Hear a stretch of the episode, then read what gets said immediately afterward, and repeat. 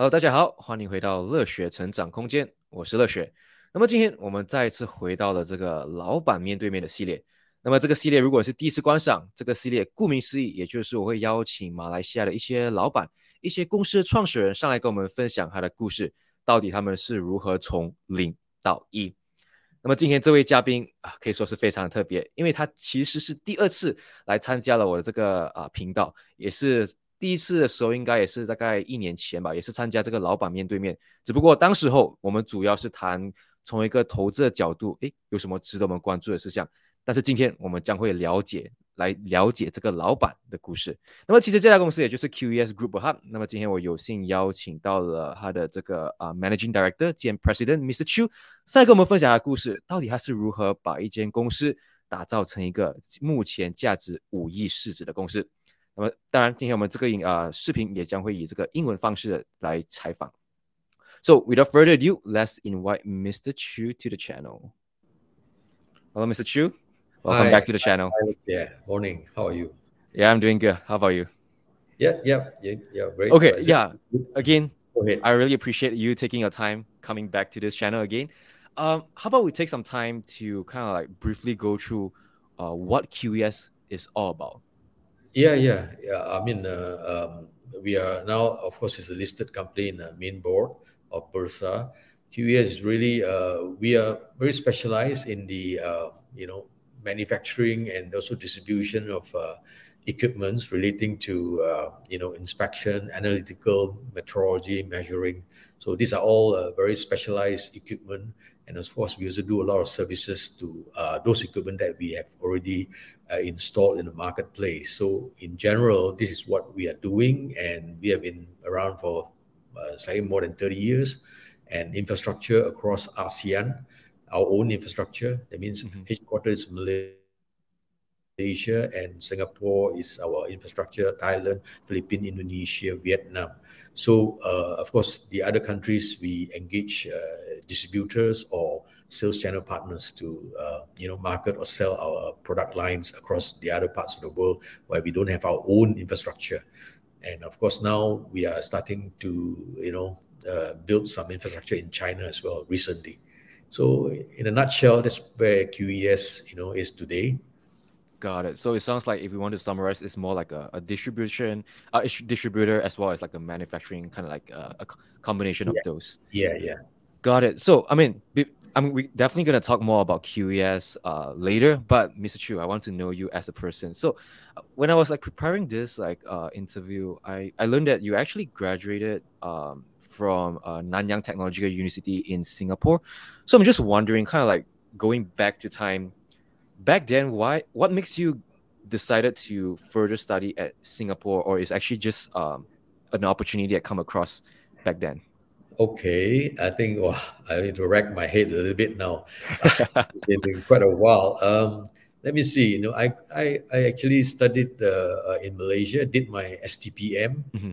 um, back in Alor Star, and uh, at, at our time, uh, I think uh, we need a good Bahasa Malaysia credit to get into the local universities, Mhm. and uh, I was the one that uh, did not do well in Bahasa, and uh, and I subsequently applied to join Singapore University and uh, I was fortunate because uh, they accepted me, and partly also I think you know just uh, because I was quite active in sports. Uh, you know, results point of view, I'm maybe a little bit average, but then I'm, I was very active in sports, you know, and that probably helped me to get into the the Singapore University. Now they have a scheme like uh, Singapore University. They have a practical engineers will be uh, uh, kind of farm out to Nanyang, Mhm. whereas the research uh, based kind of engineers will be uh, staying put at the National University of Singapore. So I was the practical engineering side. So uh, on the second year onwards, I went over to uh, NTI at the time. Now it's called NTU. So Got uh, in a, in a nutshell, I think the Singapore government at the time uh, gave a lot of opportunities to Malaysian students like myself, and because the country needs a lot of engineers, so uh, we were kind of uh, you know uh, given this opportunity to study, and it was heavily subsidized as well. Oh, okay. Yeah, yeah, it's true. That is And- good. Right. And then, y- Yeah, then upon graduation, I mean, because like um, the normal path is like you stay at Singapore to work, and then it seems like you work at a company called Karen Hill. But yeah. then it seems like two years later, you got an opportunity to come back to Malaysia to set up yeah, yeah, yeah. a company. So is it a hard decision for you back then, you know, like when you are working in Singapore and then got this opportunity to come back to Malaysia? Was it like a hard decision or is just like this is something that I would do it for sure? it's strange, you know, and life uh, is, is like uh, I, I wasn't really planning that I, I want to come back to Malaysia and work. Mm-hmm. Uh, it was just that the, the company that I work with, uh, they have decided to expand to Malaysia. And since, you know, I'm a Malaysian, so the, the you know, my superior at the time uh, said, okay, you know, Chew, why don't you help us to build the Malaysian market? So I, I, I took up the challenge, you know, so and I started building the business in Malaysia. And I think within a short span of time, you know, I think I built the company from one man show to when I left, it was about 25 people, you know. So um, that's that's wow. what I did. And so it wasn't it wasn't a, a, plan that I want to come back to Malaysia. It was like uh, opportunities in terms of career, in terms of experience. So so that that kind of shoved me lah. in a way, it's like uh, I wouldn't say like I I planned it that I want to come back to Malaysia. Uh-huh. So it wasn't that kind of a, a decision making. It's more like uh, I went with the flow of uh, career building and working and trying to build the business for the company that I work for at Got the time. It. Then, just curious, like, cause now I mean, now we know that you found you uh in, in a later time you founded a company QES, but back then, do you think that this experience actually helped you um to kind of like shape how you run a company, or actually give you a what kind of experience do you think that you gain from setting up a company from zero? Yeah, I think it does help. Uh, you know, a lot of exposure because it, uh, I mean, I built the company from scratch for for this uh, Singaporean-based company, mm-hmm. so that gave me a lot of exposure and experience as well, uh, hiring people and managing people. So that that is opportunity, like, you know, So I was exposed to this at a very young age. You know, uh, and I work and and and I realized that in Malaysia has got a lot of opportunity at that time many Japanese uh, companies starting up to invest, and industrialization of Malaysia was pretty fast moving at the time. So I realized that yeah, there, there's some opportunities here, and decided to form QES with a couple of guys.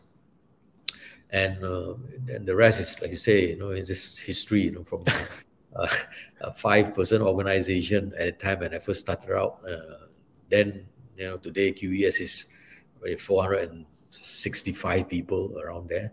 Wow. So yeah, it comes a long like a long way. And then yeah, yeah just curious because like your background is uh, an engineer, and then do you always like back then like I know like now we know you're an entrepreneur, but back then when you were like young, like or even like in university, do you even foresee yourself to become an entrepreneur, or is just like you say, you just go with the flow? Yeah, uh, that's a good question, Leslie. I think uh, uh, a lot of people ask me this question, but really, I, I, I don't have any intention to become a business person or entrepreneur at that time. I'm just working. You know, whatever the company uh, gave me the opportunity, I will just work my, you know, work really work hard. You know, like uh, you know, I give hundred percent of my effort and time for whoever that hires me. So uh, I'm, I'm that kind of person, you know, just be professional and work as hard as you can. And of course, when opportunity knocks, then uh, you, you tend to evaluate what are the options on the table. You know, should I do it on my own now? You know, are we, am I ready? You know, so all these things, uh, I think those are logical or a little bit of risk taking. And true enough, like, you know, I was young at that time. You know, I started QES when I was 28 years old. Wow. So uh, in in one way or another, you know the risk taking is minimal i know I, I, lose nothing if i fail. So so that that you know in one way or another uh, it helps me to to make a quick decision uh, rather easy at the time because you really have nothing to lose you know? Got it. I mean yeah i mean you're right. I mean when you're young you have less obligation. You, yeah. you are more you, you are willing to take more risks i mean compared to later in life. Yeah. And then yeah just curious. So i mean when you first started QES, like you say, it's a five man show. Is it the same business as today, or QS actually ran through a huge transformation or just like an evolution per se? Um, yeah, I think we we started as uh, distributing of uh, high tech equipment uh, covering this area, but I was you know in a strange way because I was working out from Singapore, right? So I I knew that I have to have a ASEAN infrastructure even way back then. You know, mm-hmm. I'm talking about back in 1992. You know, so it's like you, I need to have uh, instead of just Malaysia, I need to have Singapore and Thailand as well. Okay. You know, and then later on, I plan. really the time I plan for ASEAN-based kind of uh, distributors of high-tech equipments. So that's where I started. So uh, from there, then we start to build uh, a customer base and build the trust from the customers. And eventually uh, that leads to uh, us looking at manufacturing. So, so, you know, it's like a phase of progressiveness as we go along and eventually in a way, customers lead us, like meaning that, uh, hey, why don't you guys make this locally? You know, I find it this equipment, you know, the support from US or Europe or Japan is very longish, very long time for them to come. So if you can make it localized, this equipment, we will uh, support you. you know? So that kind of uh, opportunities were given to us, and that's how we built the manufacturing. Uh, uh, from year 2000 onwards, I think. So, so yeah, so that, that that was where we are. Got it. So I'm like, because my, my next question is actually gonna be like, uh, I saw that back in 20 uh 2000, you guys entering like semiconductor test and assembly line, and then we know that now definitely semiconductor is definitely like uh, a very hot topic. So it sounds like is it because that um the customer drove you guys into this sector, or actually you have a vision back then that seeing that okay, semiconductor will be the next um next boom. Yeah yeah, fair enough. I think uh, uh, I have had uh, uh, ideas because I, you know, I work for a Singapore-based company, right? Mm-hmm. So, and I, I knew Singapore government were very aggressive trying to attract uh, semiconductor into Singapore. So I had this preview, or so-called uh, information upfront when I was in Singapore, and actually I was trying to convince my Singapore boss at the time to go into semiconductor equipment uh, business, and uh, he wasn't keen because he, he's a traditionalist guy. You know, just just wanted to stay put with his his own uh, boundary. And one of the reasons I started QES was because I think semiconductor give us a better and wider opportunity because I see it coming through because uh, uh, I see the investment coming in. Those days, uh, chartered semiconductors in Singapore was really, really um, doing and spending a lot of business, um, a lot of expansion plans. And then, of course, Malaysia has got test and assembly. So that makes sense. So to me, I think that drives me to increase the product offerings within the semiconductor environment. And eventually we went to manufacturing that is really focused on uh, semiconductor equipment as well. So, so in a way, it's like we knew, um, I, I personally knew that semiconductors was going to be a big business around this region as well at that time. Got it. And then maybe just like for my curiosity, what do you think is like the next big thing like semiconductor back then 20 years ago if you if you have anything in mind?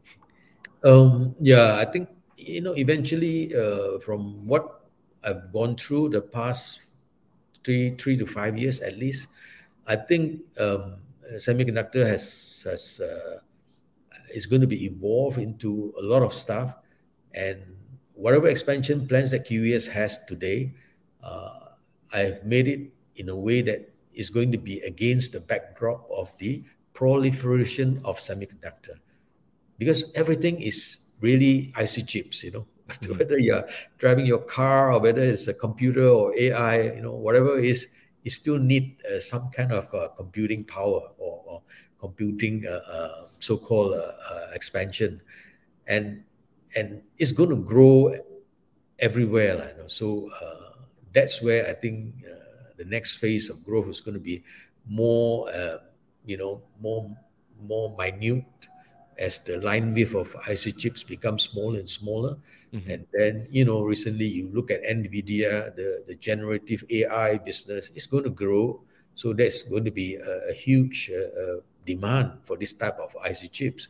And mm-hmm. that requires a lot of equipment, a lot of uh, inspections, a lot of metrology, and a lot of uh, you know, services that is, uh, you know, banded around semiconductor growth. So I'm I'm positive. I'm I'm really uh, um, encouraging uh, more investment uh, in this area. So to me, you know, you you, you can see it. I think next ten years it still be a growth. You know, about albeit maybe ups and downs are going to still going to be there because right, a cycle. Your your what geopolitical tension and trade sanctions, all this happens, right? You know, so we kind of avoid it, and, and and that will bring certain things down, and then eventually bring certain back up. So uh, we're going to ride along, uh, put it that way. But on the backdrop of it, it's going to be growth in a very staggered manner for mm-hmm. semiconductor IC chips. That's just my opinion. Got it. I mean, thanks for this. I mean, definitely it's very insightful sharing. And then okay now let's talk back about the qes like the journey of you uh, building this company because we always know that you know when you're building something definitely you face hardship and then since like qs has established more than 30 years i'm just wondering is there any like memorable like hardship or like difficulties that you face that you feel like sharing with us yeah yeah i mean uh, this is an old established company qes uh, i've gone through uh, as far as I remember, three major economic crises. Uh, 1997, yeah, I'm very clear there was a Thai baht crisis, mm-hmm. and uh, of course the U.S. dollar went shot up very very high. And 1998, Malaysia uh, fixed the currency and all that, so impacted QES as well. So we were we were having hard times trying to uh, even offer quotation to clients during the time because of the volatility of the currency. So we were impacted but we managed to you know overcome and went through that. And the second that came along that impacted QES was the uh, dot com burst. Oh, okay. If you remember, you know, year 2000, everybody was trying to gear up, you know, because there's going to be a Y2K issues, you know. So business were booming, you know. But after that Y2K, seems like nothing happens, you know. So the 2001, 2002, then there was a big crash, you know all the semiconductor companies all crashed, and we were also impacted as well. And the last crisis I remember was just uh, how many years ago? It was 2008, 2009, the Lehman Brothers collapse. Mm-hmm. You know, so that was significant. That was huge because uh, QES has grown in size by by that time. Yeah, so we were we have a presence in China. I got lots of uh, operations in China as well, even those days, because we went to China very early. Um, and the crisis, the Lehman Brothers collapse, affected us quite uh, heavy. I have to shut down factories. I have to uh, sell uh, some of the offices uh, to pare down the debt and all that. So that was the biggest crisis that we have went through. So I, I work with the banks to really kind of restructure the loans and, and trying to keep afloat the company and have to manage the staff. Of course, there are people leaving, there are people staying. So you know, uh, it was to me that third crisis, the last one was was uh, quite serious, and uh, I've learned quite a fair bit. And uh, of course, today I think we are in a better financial footing than ever. So, but I'm always prepared. I'm always prepared for eventualities like this. You know. Got it. So it sounds like during like the 08 crisis, I mean, like you say, because you scale up, you you are like a you are bigger compared to the uh the previous crisis. What what is like the one or two key lesson that you learned that, like you say, you now QES is well prepared. You are well prepared for any like unforeseen like uh, circumstances. But what key lesson did you learn back then that actually changed your mind or like changed the way you think or run a company? Yeah, I think uh, it's a good, just a good question, Leslie. Um, I, I mean, my personal experience tells me that uh, managing a business of this kind of nature, um, you know, positive cash flow is very important. So you, you always wanted to have uh, enough uh, cash mm-hmm. to maintain or sustain so a certain, a certain X number of uh, quarters, you know. So to me, that has become very paramount to QES today. I'm always monitoring that. I have weekly cash flow farm up to me every week without fail. So that's important. And the second thing that I learned during that time, the crisis, was uh, your people. You know, the people that stays with you, and you have to make sure that they are being uh, kind of uh, rewarded together because you, you you can't expect them you know they they they come and help you and then after that bye bye you know I, I don't i don't take care of you, you know? so to me this is the two things that is very, very key for any uh, any business for that sake for that matter you you have to have a proper financial uh, managing uh, first thing is cash flow second thing is uh, you cannot be over leveraging your expansions mm-hmm because that will suck up a lot of cash. So then when a crisis comes, then you will be in trouble. And then secondly, very important is you know managing your people. You know, really the, the old adage is people saying that people are your assets, you know, which is very true. You know, to me, I'm always doing that because you can see some of my key management people are with me. Well, I think some of them 25, 28 years, you know, with wow. QES. I mean, so they've spent uh, the the adulthood with QES and also. But I make sure that they are they are they're well uh, taken care of in terms of uh, work-life balance, in terms of rewards and recognition. So this is all part and parcel of uh, hopefully more sustaining type of business. Yeah, I mean that's that's very interesting because like you mentioned that like other than financial, people is definitely one of the the key foundation of like a company to grow.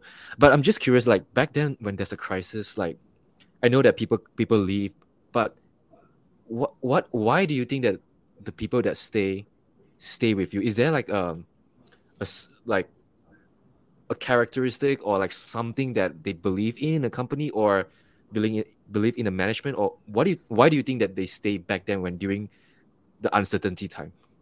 Yeah, if I can if I can really sum it up, I think it's just trust, you know my, my a key word here is trust because whenever you promise or you commit certain things, you, you mm-hmm. deliver.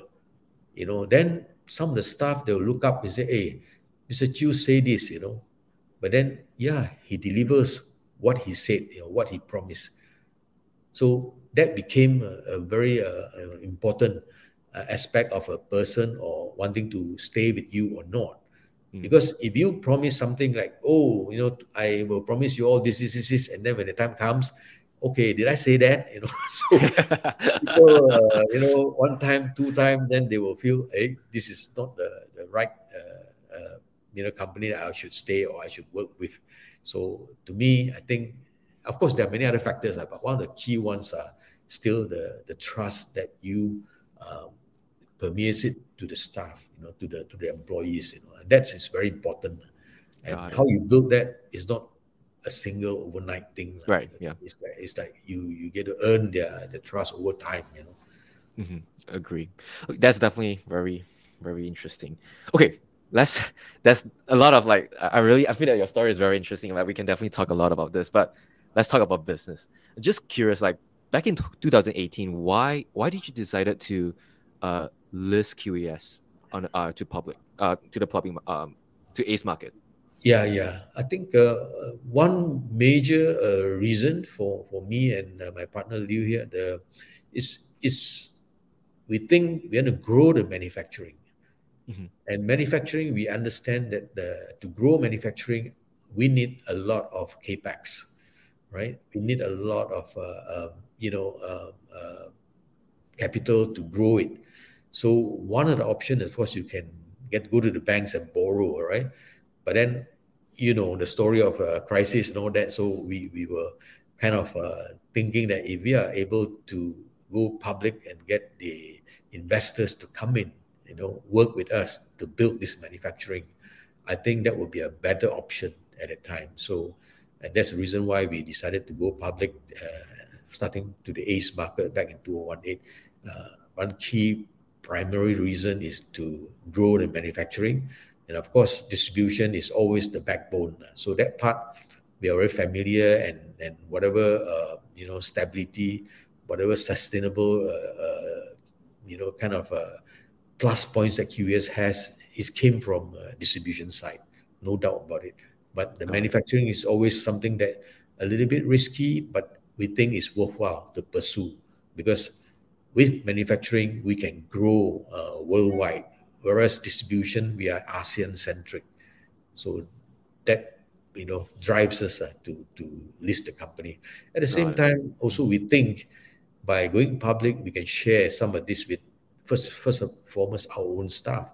They can have uh, the resource they can have the they can buy the shares from the market. They have certain sense of belonging now that it's a public company. If they want to really stay with us, they should enjoy and ride the growth of the company. So these are the two main reasons why we went public at that time. Got it. And then since you kind of like touched on like the main reason uh, is for for for QES to go public is because of the uh, raising fund for the uh, manufacturing sector. So I'm just curious about like how the manufacturing um, sector is going uh, as of today because like I know when we last have our conversation last year, like we were talking about um, QS wanted to position themselves the revenue mix to be 30% manufacturing because we know that manufacturing will generate um, higher profit margin. So I'm just curious, like right now, do you see that QS is hitting the 30% target or what is the next step or what what is the future uh, looking like for manufacturing yeah i think that is also the question uh, uh, posted to me by the uh, many of the fund managers as well mm-hmm. um, yeah no question i think we are still on track to uh, try to meet the 30% 30 to 35 i would say of the revenue mix mm-hmm. Uh, between manufacturing and the overall now, of course, we have had some uh, slowdown because manufacturing, our manufacturing base is purely semiconductor. All the equipments that we make, or the services, or the software that we make, is all tied into the semiconductor. And last year, you know, especially second half of last year onwards, semiconductor is in a deep, you know, like yeah. going down. Uh, I'm sure you know more not not only affecting QES but most of the other players of the equipment making uh, for semiconductor is also facing the downturn. So that pulls down uh, the the revenue. So uh, we we we chart out. I think for 2022 we wanted to hit uh, close to 40 million ringgit of manufacturing revenue, mm-hmm. but we could not because of some of the the, the slowdown. So we only managed to uh, get around 35 million uh, for the manufacturing ringgit. Uh, mm-hmm. uh, so then 2023, yeah, you know, the first half, you know, is going to be bad because uh, the situation is is still, I would think, uh, not so steady yet. Um, especially the consumer electronics, the the uh, you know the even the PC market. You know, so the only uh, good part is QES. We, we have a, a, lot of clients that is their exposure is towards the automotive uh, semiconductor, so that give us some leverage, some help. Uh, but of course, if all semiconductor segments is moving up, then I think our revenue will go up in tandem. Mm. But unfortunately, we have to be pulled down uh, in terms of the, the dip in semiconductor. And I think we 2023 the the percentage the ratio and all that i think will still be hovering between 15 to 18 percent kind of range okay. it hasn't really uh, uh, meet what we wanted to do but this is a five year project mm-hmm. i've mentioned it you know two, we started 2021 to do this five year project and the end target is end of 2025 to, to, to make it to 30 35 percent of the ratio so I, I think I think you know maybe semiconductor business will start to move up because we are towards the probably the tail end of the cycle, and hopefully you start to uh, slowly climb back up. Maybe by you know first half of 2024, you know we can see uh, some some uh, growth, and the real uh, uh, push up will be from the second half of 2024 onwards. You know. That's that's what I, I see like. Okay, I mean that's definitely very insightful sharing like from someone that in the industry, because like I feel that right now is a bit cloudy in terms of like how the semiconductor industry is going. I mean, it seems like some day is in a cloudy side, some days in the sunny side, so it's very confusing. But it's good that you have like a you're saying that maybe uh 2024 first half is starting to speed up, and then in 2024 uh second half will be the one that fulfill the yeah yeah the growth. Yeah, that's definitely very insightful sharing. And then okay, then maybe because now we know about sorry, manufacturing. sorry, listen, let me let me just add on a little bit Yeah, because definitely. was start asking me what is the direction for QES in terms of trying to meet the 35 or 30 to 35 percent uh, manufacturing mix, right? Yep. Yeah, so that's why we are going to uh, to start to build the our second factory in Penang. Mhm. Uh, that is going to start soon. I think by October we do the groundbreaking, and that plant will be ready by maybe end of 2024 or the, the third quarter of 2024. So Got it. So that- the timeline mesh. yeah, so the timeline is very important, and I've spoken to the media also quite a while back that uh, we will still, you know, double down on investing in terms of uh, our manufacturing uh, capability and also capacity, and because we believe that the the market will come back, and and by then, then I would have enough uh, capacity, enough capability to really uh, increase our, our strength in terms of manufacturing revenue and hopefully profit as well. you know. So, so that is kind of still uh, uh, in a pipeline, uh, trying to uh, um, make sure that we have enough coverage. Now our business is coming a lot from, of course, Malaysia, ASEAN region. I'm talking about manufacturing of semiconductor equipment. Mhm. Now we- have some European business uh, through our distribution uh, partners in Europe, and zero from US, and just a little bit from uh, China. Less than five percent of our, our business coming from China, and Taiwan is also less than five percent coming from Taiwan. So we think you know there's a lot of room to grow for our manufacturing business for those areas. So that's that's the reason why we are planning aggressively to move along that line. Got it. So makes sense. I mean, so I'm like, it sounds like you guys have, you guys are prepping your capacity in terms of like to to ride with the growth in the future, which Yep. which definitely that's a good good sign. And then okay, maybe let's talk about distribution since like we talk about manufacturing, and then since distri- distribution is still the backbone of QES, just wondering is supply chain still a concern for the business at at at, at today like uh, time, or it actually has been way past uh, no longer an issue. Uh, sorry, what? what uh, I can't hear that. The, Oh, what? Sorry. Yeah, is supply chain still an issue um, to the distribution supply business? chain, is it? Yeah, supply chain. Oh, okay. Um, yeah, I think uh, it's, to a large extent, uh, still an issue. You know, and I, I, I really think that some of our suppliers, um, they are still facing a little bit of, uh, I don't know, maybe labor or skilled workers issues. Mhm. Then certain parts, certain critical parts that needs a lot of uh, skilled workers, they have issues fulfilling that. Now, I, let me give you an example, right? We are like distributing uh, Nikon. Nikon is, uh, you know, Japanese product, Mhm. uh, doing a lot of microscopy, optical, and all that. Now, the lenses, delivery of the lenses is still very long. You know, I, I was shocked when I heard this uh, a couple of months back. So my, my team was telling me that, you know, this is 10 months delivery lens. Okay. So I asked the Japanese the management. I said, "Why does it take so long?" And They said they had they had uh, a lot of orders. Then they have lack of uh, skilled people to do this because lens assembly and lens polishing they still need a little bit of a skill uh, workers to do that.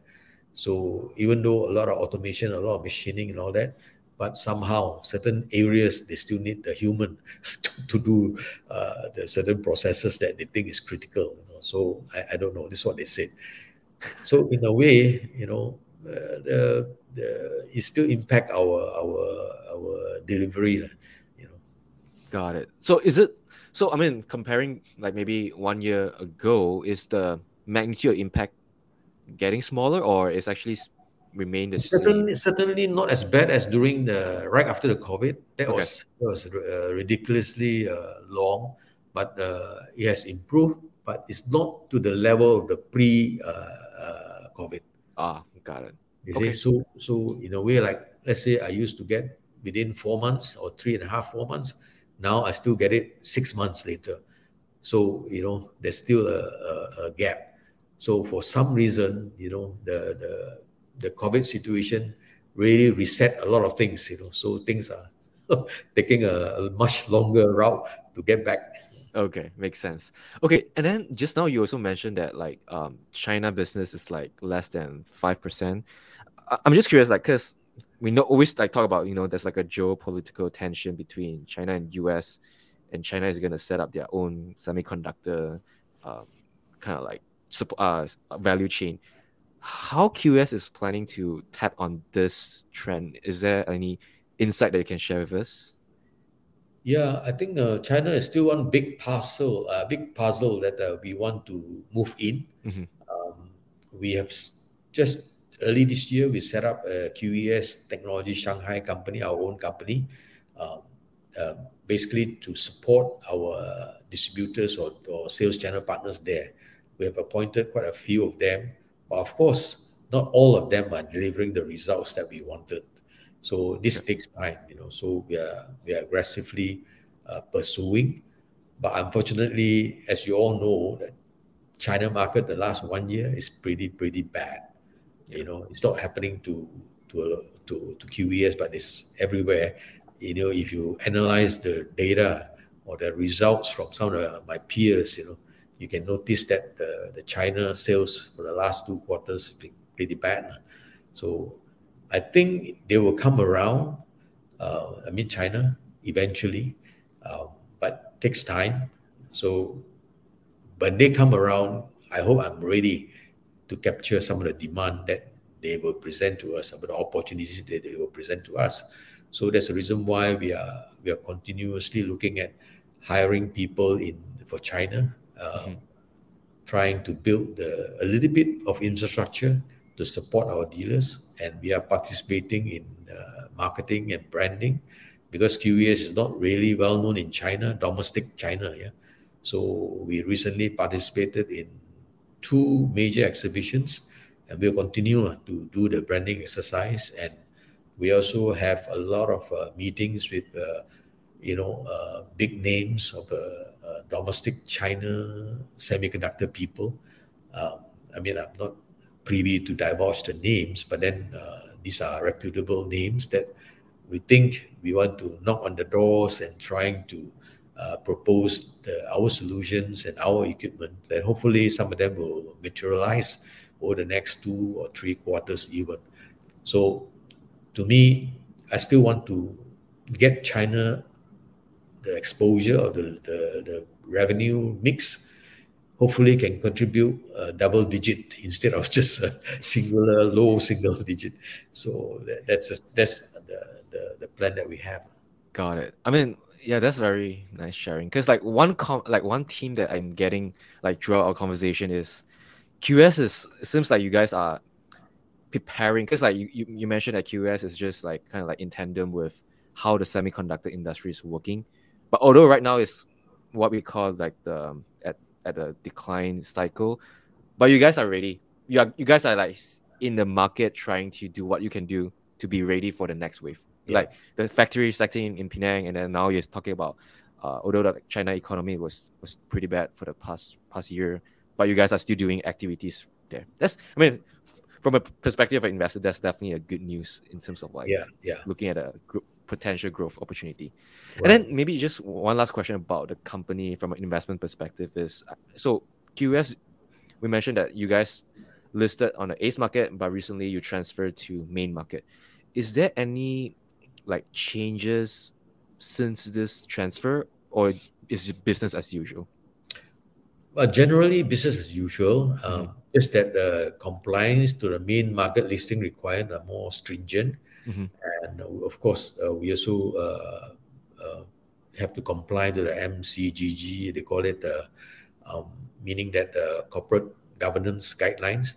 So, for example, our board, you know, be a majority independent directors, um, at least 30% female.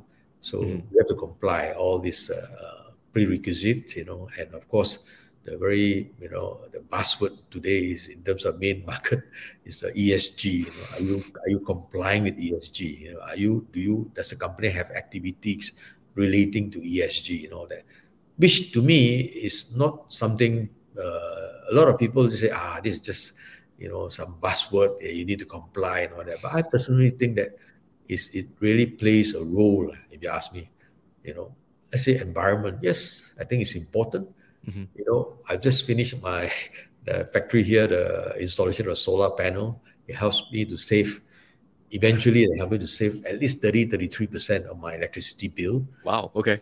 Uh, so that that is a good part. You know, even though it's environmental thing, but it also saves us money in the long run. You know. And of course, I have rain harvesting system installed here as well. And all this will be duplicated in our Penang plant as well. And uh, to me, you know, digitalization as well, very important. Now, all my processes are all uh, digitalized. You know, I, I don't see a lot of papers, you know, flying all over the offices. 10 years 10 15 years ago we don't see that you know paper stacking in the you know in the accountant's room so we don't see that because everything operates on the cloud you know Right. So that to me is also cost saving in the long run. So that's E part, right? Social, you know, social is you know, you know, you're taking care of the staff, good working environment, you know, corporate social responsibilities, you know, eh, all this is important now. That the staff feel happy. We have a we have a workshops, we have training for them, we have uh, events for them, we have annual dinner, we have a, a family day. You know, all these things is playing a role that attracting talent and retaining talent. So that's a S part. Lah. Of course, governance is just, I just said just now, we need to meet the minimum criteria, uh, yeah. criteria you know, to have a, ensure good corporate governance, where one of them is uh, the chairman must be separated from the MD, you know. So yeah, we have a chairman, we have the MD, then there's two uh, uh, independent directors, lady, female, and overall, only Liu and myself are executive. The rest of the four are independent directors. So in a way, it's run uh, and very uh, proper. Got it. So I mean, and then maybe just just for my information or like just my curiosity, out of like ESG, is there any gonna be like any um like financial implication like for transferring from ACE to main or not quite? No, I mean there's no financial implication. Uh, it's just that they don't impose the the strict uh, timeline but they are, we are given certain uh, like uh, they call it uh, ESG reporting and all that, sustainability reporting all that. They will start to phase in. So eventually, you need to comply. As long as you're in the main market, you need to meet that timeline. I can't remember exactly which year it was it, but uh, we, we are already doing a lot of stuff here. So I think we will meet uh, definitely. Got so it. so that is of course added cost. Uh, because when you do all these things, it's not something free. You know, things. Uh, but right. you, have to, you, have to, believe that this brings a long-term sustainable, sustainable uh, uh, to the company. You know, it right. helps. Okay, that makes sense. Okay, and then yeah, I was looking at the time. I think that we are almost at the end of our uh, interview for today. I'm just wondering, like, is there any, like, kind of like last, not saying advice, but last thing to share? I mean, in terms of like to anyone that want to form their own business to entrepreneurs and then is there anything you want to share with like the current investor or even potential investor yeah i think for those out there those people who wanted to um, you know do some uh, startup and trying to do their own business you know i've gone through a fair bit. I think they have to have a lot of grit. When you start up on your own you have to have a lot of grit and a lot of uh, i would think stamina or sustainable you know, you, you have to plan for a little bit mid to long term, you know, rather than some people just say, I'll try it out, you know, six months later, you know, I just go, you know. But if I really seriously want to do the business, I will plan for a year or two minimum, you know, rather than short. You know. So then you have to a little bit more sustainable in one way or another. Um, yeah, I mean, I mentioned just now in terms of uh, uh, financial and cash flow, all this part parcel of a, a good business plan. Uh, you have to have that. And for investors, yeah, I think uh, generally the market is, uh, I think it's not rosy. I would think the right word should be what lackluster. Our Malaysia, uh, Bursa, and all that. But you know, in the long run, investing is, is something that you have to identify good companies to invest in and really ride along with the company in the I would think minimum you need to put in your timeline of two years at least. You know, a lot of people just go in three months and then chow, you know, go in and chow. So you find that I find that it's not easy to make profit uh, from the market. If you go in, you know, in out, in out, in out, you know, and then sometimes uh, listening to rumors and all that. So you know, I think you have to really look into fundamentally sound companies and and you know good financial results and and of course the people behind it as well. So this this is what I think. Got it. I mean, yeah. I mean, definitely from an entrepreneur perspective, I definitely think that having a business plan is important. And then, like you say, from an investor perspective, the business model, the vision, and the management definitely definitely matters. I mean, that's what matters to me as well. Again, Mr. Chew, I really appreciate your time. This is a, a nice conversation. I really enjoy uh, having conversation yeah. with you again. And I hope that you come back um, maybe uh, one one more time in the future. Okay. Yeah, I'm sure at some point of time we will we will cross path again this year. Right. And then yeah, if for audience, if you like uh this Lao Ban Mian Dui Mian, uh, let me know in the comment, and then we can definitely make more content uh in the future. Once again, right. until next time, you. see ya. Bye bye.